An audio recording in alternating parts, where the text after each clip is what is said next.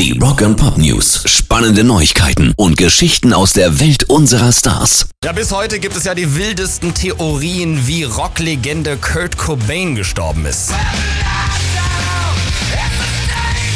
Seine damalige Frau Courtney Love will jetzt im nächsten Jahr einen Song rausbringen und zwar mit dem Namen Justice for Kurt, also Gerechtigkeit für Kurt. Justice for Kurt ist übrigens auch der Name von Fanseiten in den sozialen Medien, die die offizielle Darstellung vom Tod des Nirvana-Frontmanns in Frage stellen. Wir dürfen also sehr gespannt sein, worum es in der Nummer dann geht. News. Ja, die Weihnachtszeit ist rum und ich bin mir sicher, viele von euch waren sehr dankbar, dass wir euch hiervon verschont haben.